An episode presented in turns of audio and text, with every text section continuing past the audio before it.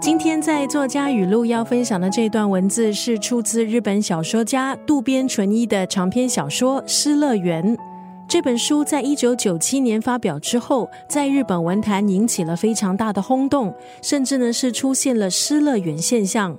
或许你也看过由这部长篇小说改编而成的电影。小说讲的是两位中年人九木还有玲子之间的不伦恋情。除了给渡边的文字创作提供了别样的题材，也让读者感受强烈的冲击。因为集团意识在日本文化中普遍存在，整个社会的道德伦理体系就像是一张巨大的网。一旦有人不遵守这些道德伦理规范，很容易产生强烈的羞耻感。渡边淳一在这部长篇小说中，敏锐地捕捉了现代化社会背景下人们内心的空虚还有焦虑。同时，也冷静地剖析了小说中的两位主角九木还有林子所面临的精神危机。到底人在道德还有本心面前应该如何取舍？今天在空中就要分享《失乐园》当中的这一段文字：